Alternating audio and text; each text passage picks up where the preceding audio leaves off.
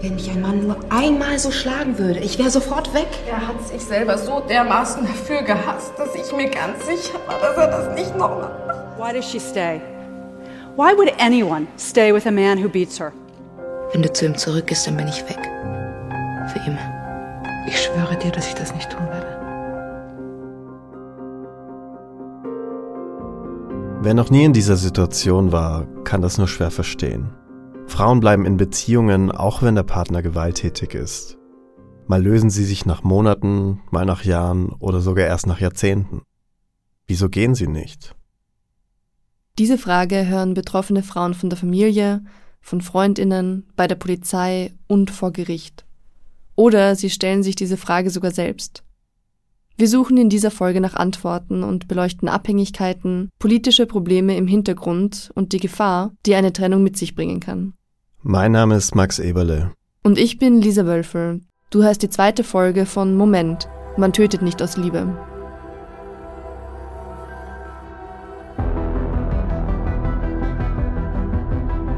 Also erstens mal ist in der Beziehung nicht alles schlecht. Die Frau hat sich ja für diesen Mann entschieden, weil sie ihn liebt. Aber geh doch einfach, du kannst dich nicht durchgehend aufregen über ihn, durchgehend über ihn schimpfen und dann aber im nächsten Moment dann wieder da sitzen und einen auf Love of My Life oder was auch immer machen. Also das ist wahr, ja, dass die Zeiten der Trennung die gefährlichsten für Frauen sind.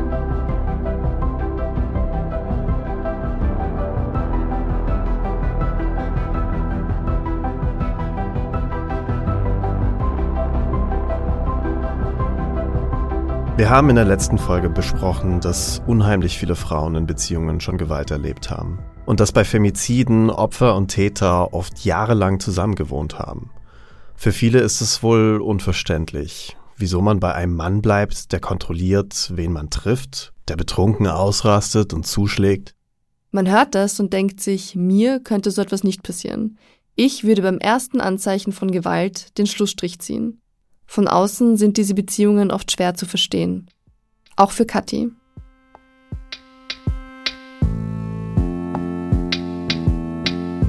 Kathi ist Anfang 20 und das ist nicht ihr echter Name. Wir haben ihn geändert, um ihre Privatsphäre zu schützen. Seit sie denken kann, hat ihre Mutter gewalttätige Partner. Kathi möchte von der Beziehung ihrer Mutter erzählen und damit auch ein bisschen zeigen, dass eine Trennung eben nicht so einfach ist, wie man sich das vielleicht vorstellt und auch nicht so einfach, wie Kathi es sich selbst gewünscht hätte. Ein kurzer Hinweis an der Stelle. Wir sprechen in dieser Folge über die Gewaltbeziehung, in der Kathis Mutter gefangen war und das teilweise auch explizit. Hallo! Wir mussten die Katze von der Tür wegholen. Hallo. Ich fragte dann einfach unauffällig, Ja. wo auch immer du. Ja, ich glaube, mein Zimmer ist am besten. Als der neue Partner von ihrer Mutter auftaucht, ist Kathi erstmal erleichtert. Denn ihre Ausgangssituation ist denkbar schwierig. Ihre Mutter trinkt, ist ihr gegenüber oft aggressiv und der neue Freund entschärft die Situation.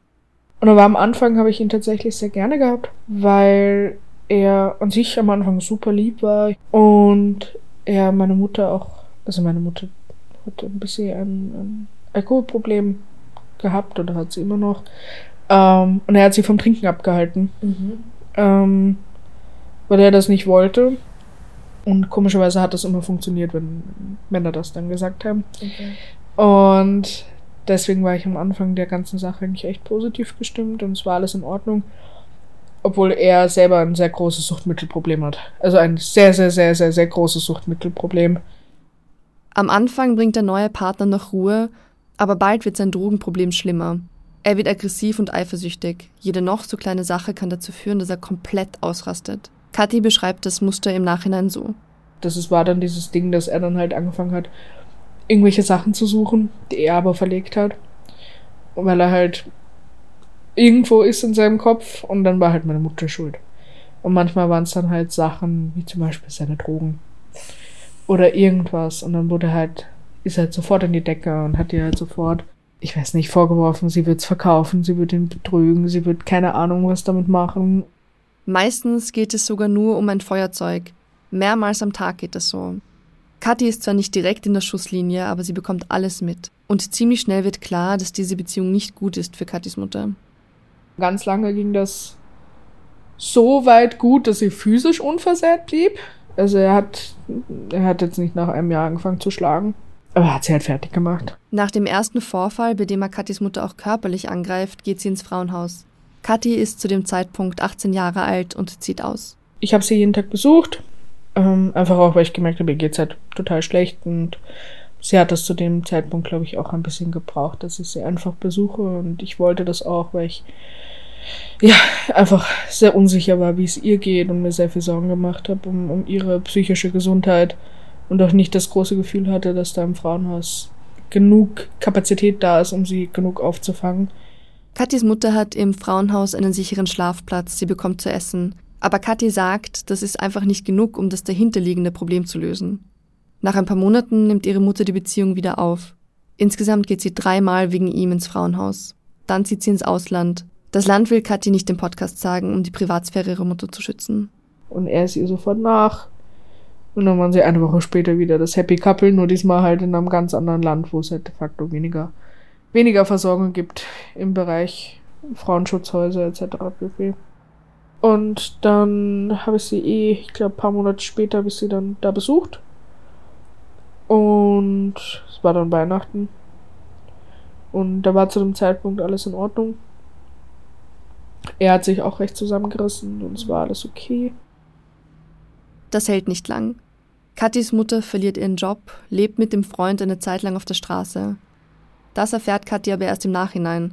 Dann kommt die Pandemie und Kathis Mutter wird positiv auf das Coronavirus getestet.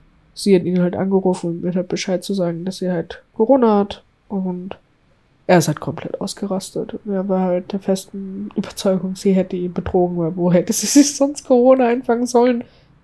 Aus Angst bleibt Kathis Mutter in einem Café sitzen. Sie ruft Kathi an, schreit ins Telefon, lässt ihre Wut an ihrer Tochter aus. Als sie dann doch noch nach Hause kommt, rastet ihr Freund komplett aus. Dann war das wirklich in zwei Tage hin und her. Also sie ist in die Zwei Wohnung. Tage. Ja, ja, er ist immer wieder abgehauen. Dann ist er wiedergekommen, hat sie bedroht, dann ist er wieder abgehauen. Und in diesen zwei Tagen hat sie mich halt auch durchgehend fast schon terrorisiert. Also sie hat mich halt angerufen, um mich anzuschreien. Kathi weiß nicht mehr, was sie tun soll. Sie ist in einem anderen Land als ihre Mutter, sie kann nicht direkt eingreifen. Sie fleht ihre Mutter an, ins Frauenhaus zu gehen. Es dauert aber eine Weile und da bittet sie ihre Mutter, dass sie Kontakte zu Hilfseinrichtungen heraussucht. Die Situation ist gefährlich. Das ist jetzt allen klar. Sie hat dann irgendwie schon die Tür zugesperrt oder so, als er gegangen ist. Und er ist dann irgendwie durch die Hintertür ist er eingebrochen im Endeffekt. Und hat sie aber mit einem Messer bedroht und wollte sie halt abstechen. Und sie hat aber Gott sei Dank das mitbekommen, als er durch die Hintertür eingebrochen ist. Dann hat er diese Nummer angerufen und die haben halt gleichzeitig die Polizei verständigt. Und die Polizei war Gott sei Dank halt rechtzeitig da, bevor er sie abstechen konnte. Er wird festgenommen, aber er kommt auch bald wieder frei. Auf offener Straße schlägt er Kathis Mutter ins Gesicht. Zufällig sind Polizisten in der Nähe. Sie bekommen den Angriff mit und nehmen ihn wieder fest. Mittlerweile sitzt er im Gefängnis. Kathis Mutter ist in Sicherheit. Das heißt aber nicht, dass die Sache auch wirklich abgeschlossen ist. Es ist kein System dahinter, das zu verhindern, dass das wieder passiert. Und das ist halt das Ding. Und diese psychische Symptomatik, die dahinter steckt und dieses immer wieder an diese Männer gelangen und immer wieder in diese Spirale zu gelangen und immer wieder halt in diese Co-Abhängigkeit zu gelangen, das ist halt genauso da, wie das vor fünf Jahren da war, wie das vor zehn Jahren da war. Mein Vater war halt genau der gleiche Mensch. Ähm, und ich hoffe einfach, dass es nicht wieder passiert, aber ich habe nicht das Gefühl von, von Ruhe. Überhaupt nicht. Die Beziehung mit dem Ex-Freund war nur für eine kurze Zeit schön. Schnell gab es psychische Gewalt, dann folgte körperliche Gewalt und schließlich der Angriff mit dem Messer. Wieso ist sie bei ihm geblieben? Das hat Kathi ihre Mutter über die Jahre oft gefragt. Ich habe dann auch zum Teil sie sehr eingeengt in der Unterhaltung, glaube ich. Also, dass ich dann auch so war, jetzt Mama, geh doch einfach, du kannst dich nicht durchgehend aufregen über ihn, durchgehend über ihn schimpfen und dann aber im nächsten Moment dann wieder da sitzen und einen auf Love of My Life oder was auch immer machen und so funktioniert's halt nicht und ich kann mir das auch nicht die ganze Zeit geben von dir und ich weiß auch nicht mehr, wie ich damit umgehen soll. Und dann war sie aber sofort sehr böse und war sofort so, ja, wo soll ich denn jetzt hin? Und da hilft mir doch auch niemand. Im Normalfall fängt die Mutter die Tochter auf. Bei Kathi ist es umgekehrt. Sie ist die einzige Ansprechperson für ihre Mutter und hat trotzdem zumindest gefühlt unheimlich wenig Einfluss auf ihr Leben. Irgendwo ist dann der Punkt erreicht, wo man selber dann noch böse wird und ist so, ja, bitte, geh nicht zu ihm zurück. Und ist einfach, man versteht es dann auch nicht. Es ist auch zum Teil sehr schwer zu verstehen. Weil man sich denkt, jemand, der dir so was Schlimmes antut, warum liebst du diesen Menschen noch? Das, das ist das, was man dann einfach nicht verstehen kann. Es ist ja auch nichts Rationales, aber es ist dann halt so. Das lässt sich dann auch nicht ändern. Man kann so böse auf die Person sein, wie man möchte. Es ändert an der Situation nichts. Und wenn man jemanden halt liebt, möchte man ja auch der Person helfen und nicht einfach nur seine Wut irgendwo loswerden. Das bringt ja auch nichts. Auch wenn keiner der Partner Kathi je ein Haar gekrümmt hat, sie hat trotzdem alles mitbekommen. Aber für Kathis Gefühle gibt es seit ihrer Kindheit nur sehr wenig Platz. Na, man fühlt sich, glaube ich, als Kind einfach sehr übersehen, zum Teil, weil es dann einfach immer wieder um diese, um diese Gewalterfahrung geht und dass man halt auch irgendwann dann, glaube ich, so ein bisschen die Rollen umkehrt und halt versucht, das Elternteil zu schützen, weil man dabei ja auch nicht zuschauen möchte. Und andererseits ist man halt einfach wahnsinnig wütend, weil man halt nicht einsehen kann, warum die Person immer wieder diese Entscheidung trifft und warum man immer wieder in diese Situation gerät und besonders wenn man noch zu Hause wohnt, man ja auch da reingezogen wird. Also man kann sich ja nicht einfach dem entziehen. Ihre Mutter hat keine Freundinnen, sie hat keine Familie mehr, das Geld ist schon immer knapp. Sie hat nur ihre Tochter und eben immer wieder Männer, die sie schlecht behandeln. Was ihr fehlt, ist eine Perspektive, die realistische Chance auf ein gutes Leben, das Wissen, dass es nicht so schlimm bleiben muss, wie es jetzt ist. Er hat es halt geschafft, ihr das Gefühl zu geben, dass sie komplett allein ist auf dieser Welt, dass niemand ihr helfen wird, was nicht stimmt. Wirklich, der hat es einfach geschafft, sie im festen Glauben zu lassen, sie hat keine, keine Wahl, als bei ihm zu bleiben und keine Wahl, als von seiner Pension da zu leben und sich ja zwischendurch den Schädel einschlagen zu lassen.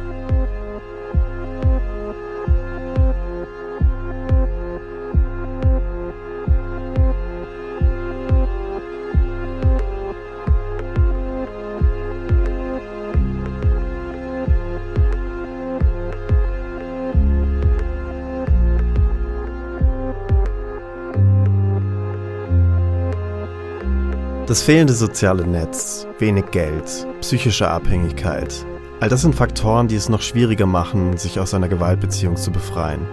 So wie Katis Mutter geht es unzähligen Frauen und Andrea Brehm kennt viele von ihnen.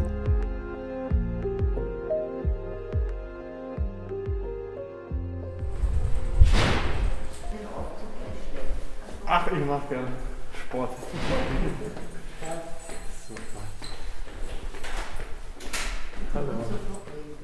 Genau. Andrea Brehm ist die Leiterin der Wiener Frauenhäuser. Sie arbeitet seit über 30 Jahren im Gewaltschutz. Ihr Büro ist in einem Frauenhaus. Die Adresse ist zum Schutz der Frauen geheim. Die Eingangstür ist dick und mit mehreren Schlössern verriegelt. Drin wirkt es friedlich. In der Küche stehen Kekse. Ein kleiner Hund, ein Mops läuft an mir vorbei. Hallo, wer bist du denn? Hier kommen Frauen hin, die akut von Gewalt betroffen sind und jetzt Schutz brauchen. Manche kommen wie Katis Mutter öfter und gehen doch immer wieder zum Täter zurück. Ich frage Andrea Brehm, wieso? Also erstens mal ist in der Beziehung nicht alles schlecht, sondern es, die Frau hat sich ja für diesen Mann entschieden, weil sie ihn liebt. Es gibt Phasen, wo es diese Gewalttätigkeit gibt. Es gibt aber auch Phasen, oft gerade nach der Gewalttätigkeit, wo sich gewalttätige Männer wieder sehr um die Frauen bemühen, sie sehr verwöhnen und äh, sozusagen versuchen, das wieder gut zu machen, unter Anführungszeichen. Schwierig für die Frauen, da einen klaren Strich zu ziehen. Das ist die sogenannte Honeymoon-Phase in der Gewaltspirale. Wie in Flitterwochen ist es eine Zeit mit romantischen Gesten und Geschenken. Der Mann gelobt Besserung und kämpft um die Gunst der Frau. Damit bringt er sie wieder unter seine Kontrolle. Wir alle haben, waren vielleicht schon in Beziehungen, wo wir das Gefühl gehabt haben, die tun uns nicht gut und sind aber geblieben. Und genauso geht es den Frauen auch, ja. Und man sagt, dass man, um sich wirklich zu trennen, sieben Anläufe braucht. Ne?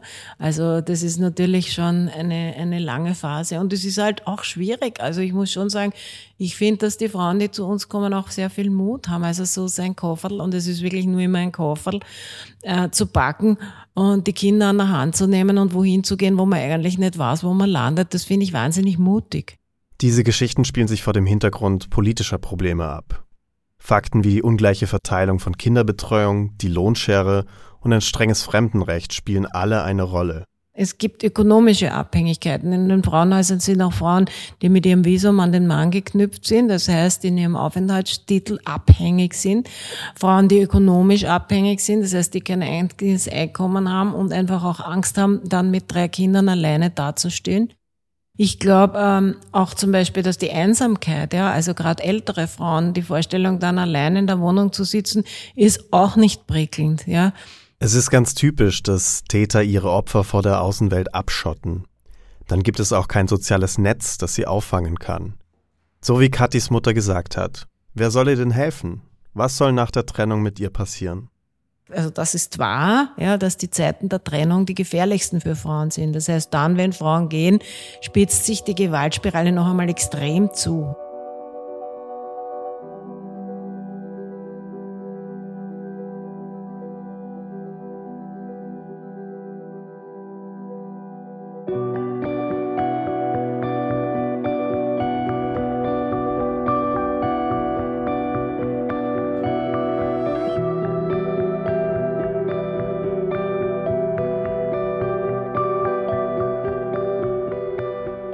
Da schaffen die Frauen schon den Schritt, sich zu lösen. Sie machen praktisch das, was auch gesellschaftlich von ihnen erwartet wird. Aber gerade bei der Trennung ist die Gefahr besonders hoch, verletzt oder sogar ermordet zu werden. Wir haben ja in der letzten Folge die Geschichte von Nadine gehört. Ihr Partner hat sie in ihrer eigenen Trafik angezündet. Und sie war eben offenbar dabei, sich gerade von ihm zu trennen. Du hast ja die Fälle von 2021 angesehen. Ist es so etwas wie ein Muster, das wir immer wieder sehen? Also Gewalt in der Beziehung, die Frau will sich trennen, der Mann tötet sie? Also so viel ich eben aus den Medienberichten entnehmen kann, ist das immer wieder der Fall. Die Frau plant, den Mann zu verlassen, er tötet sie. Eine andere Frau will die Scheidung, sie hat den Mann sogar angezeigt, er sticht sie. Und wieder, eine Frau beendet eine sehr lange Beziehung, mit dem Mann hat sie ein Kind, er erschießt sie. Und in Salzburg hat ein Mann seine Ex-Freundin und deren Mutter getötet. Frauenhäuser sind in dem Zusammenhang extrem wichtige Einrichtungen. Sie haben rund um die Uhr offen. Fast immer sind die Adressen geheim und es gibt hohe Sicherheitsvorkehrungen. Ich weiß noch, wie ähm, Nadines Cousine Barbara in unserem Gespräch gesagt hat, dass ein Frauenhaus für Nadine wahrscheinlich keine Option gewesen wäre. Das gibt es natürlich, Frauen, die sich keine Hilfe suchen, weil sie nicht wollen oder es in dem Moment einfach nicht können. Andrea Brehm sagt dazu, also eigentlich äh, haben wir viele Gewaltschutzmaßnahmen, die auch relativ gut greifen, aber es ist immer wieder so, dass Frauen doch nicht erreicht werden. Also, also einige der Ermordeten haben um Hilfe gebeten und diese nicht erhalten. Einige haben sich aber auch an niemanden gewendet. Wenn niemand weiß, dass es die Gewalt gibt, kann man natürlich auch nicht helfen. Was sind das denn für Frauen, die ins Frauenhaus gehen? Das ist ganz unterschiedlich. Also in dem Frauenhaus, bei dem ich war, da wohnen grundsätzlich Frauen ab 18. Die älteste Bewohnerin war 92 Jahre alt. Also wir haben wirklich äh, quer durch ja und alle Gesellschaftsschichten. Wir haben Frauen, die studiert haben, genauso wie Frauen, die Analphabetinnen sind. Wir haben Frauen mit keinen Kindern, mit fünf, sechs Kindern. Also eigentlich äh, quer durch die Gesellschaft. Die Frauen dort wohnen in einem eigenen Zimmer auch mit ihren Kindern. Es gibt Gemeinschaftsräume. Das ist insofern so wichtig, weil ich glaube, dass es für die Frauen eine ganz wichtige Erfahrung ist, äh, dass sie nicht ein Einzelfall sind, sondern dass ihre Situation mit ganz vielen Frauen teilen. Und es entstehen im Frauenhaus auch wieder, immer wieder gute Freundschaften und viele Unterstützungsmöglichkeiten. Manche Frauen bekommen aber auch im Frauenhaus nicht das, was sie brauchen. Katja hat es eben bei ihrer Mutter so beschrieben, sie hat einen sicheren Schlafplatz und sie hat Essen aber ihre psychischen Probleme wurden nur sehr oberflächlich behandelt. Das Grundproblem hat sich bei ihr nicht gelöst. Sie hätte mehr Betreuung, mehr Therapie, mehr Unterstützung gebraucht. Das ist im Nachhinein natürlich schwierig zurückzuverfolgen, was da genau schiefgelaufen ist. Es ist leider so, dass eine einzige Einrichtung nicht immer alles machen kann. Wobei Brehm und ihre Kolleginnen auch bei der Arbeitssuche helfen, Therapie vermitteln und auch Rechtsberatung machen. In manchen Bundesländern sind die Frauenhäuser schlecht finanziert. Die Förderungen werden zum Beispiel nicht an die Inflation angepasst oder die BetreiberInnen müssen zu Jahreswechsel überhaupt zittern, ob sie eh wieder gefördert werden. In Österreich sind die Bundesländer dafür verantwortlich, also kann es da einfach sehr unterschiedlich sein. Das ist jetzt schon ein paar Jahre her, aber ich habe mir auch mal angeschaut, eben wie viel die Länder für Frauenhäuser ausgeben, nämlich pro Kopf. Jedenfalls hat da Wien ziemlich gut abgeschnitten und Kärnten auch. Tirol hat sehr wenig gefördert und ganz ähnlich sieht es eben auch bei den Plätzen aus. In manchen Frauenhäusern gibt es viele Zimmer und die haben quasi immer oder meistens genug Platz, um die Leute aufzunehmen, die Hilfe brauchen. Und bei anderen ist der Platz total knapp und im schlimmsten Fall müssen sie dann ähm, Frauen, die Hilfe suchen, auf eine andere Stelle verweisen oder eben zu einem anderen Frauenhaus schicken. Die Finanzen von den einzelnen Einrichtungen sind da ein Thema. Aber allein von dem, was Andrea Brehm gesagt hat, sehen wir ja, wie viele politische Probleme sich in den einzelnen Geschichten wiederfinden. Wenn wir uns zum Beispiel Kinderbetreuung und Lohnschere ansehen.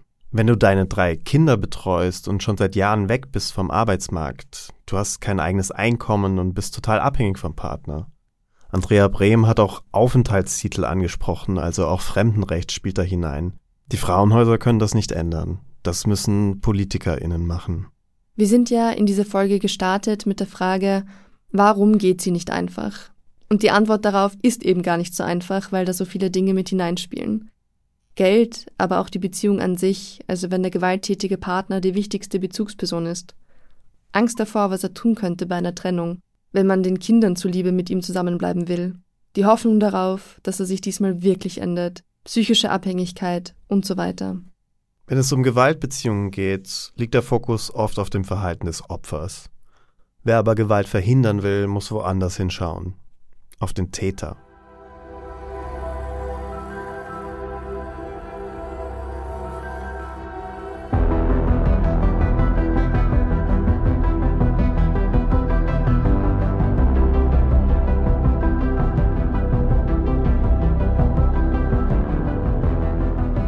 Wie werden Männer überhaupt zu Tätern und wie schaffen wir es, das zu verhindern? Diesen Fragen widmen wir uns in der nächsten Folge von Man tötet nicht aus Liebe. Wir sehen uns an, wie Täterarbeit funktioniert und suchen nach Männern, die es geschafft haben, die Gewalt hinter sich zu lassen. Du hast in dieser Folge etwas Neues gelernt und findest das Thema wichtig? Dann teile sie doch mit deinen Freundinnen und hinterlasse uns eine Bewertung. Wir freuen uns. Man tötet nicht aus Liebe ist ein Podcast von Lisa Wölfel und Max Eberle. Tatkräftig unterstützt von Tom Schaffer, Lukas Rapf, Edda Öztürk und Bettina Mühleder. In Kooperation mit Radio Orange. Der Podcast wird ermöglicht durch die vielen, die Moment.at mit freiwilligen Beiträgen helfen. Wenn dir unsere Arbeit gefällt, geh auf moment.at slash unterstützen. Jeder Beitrag zählt.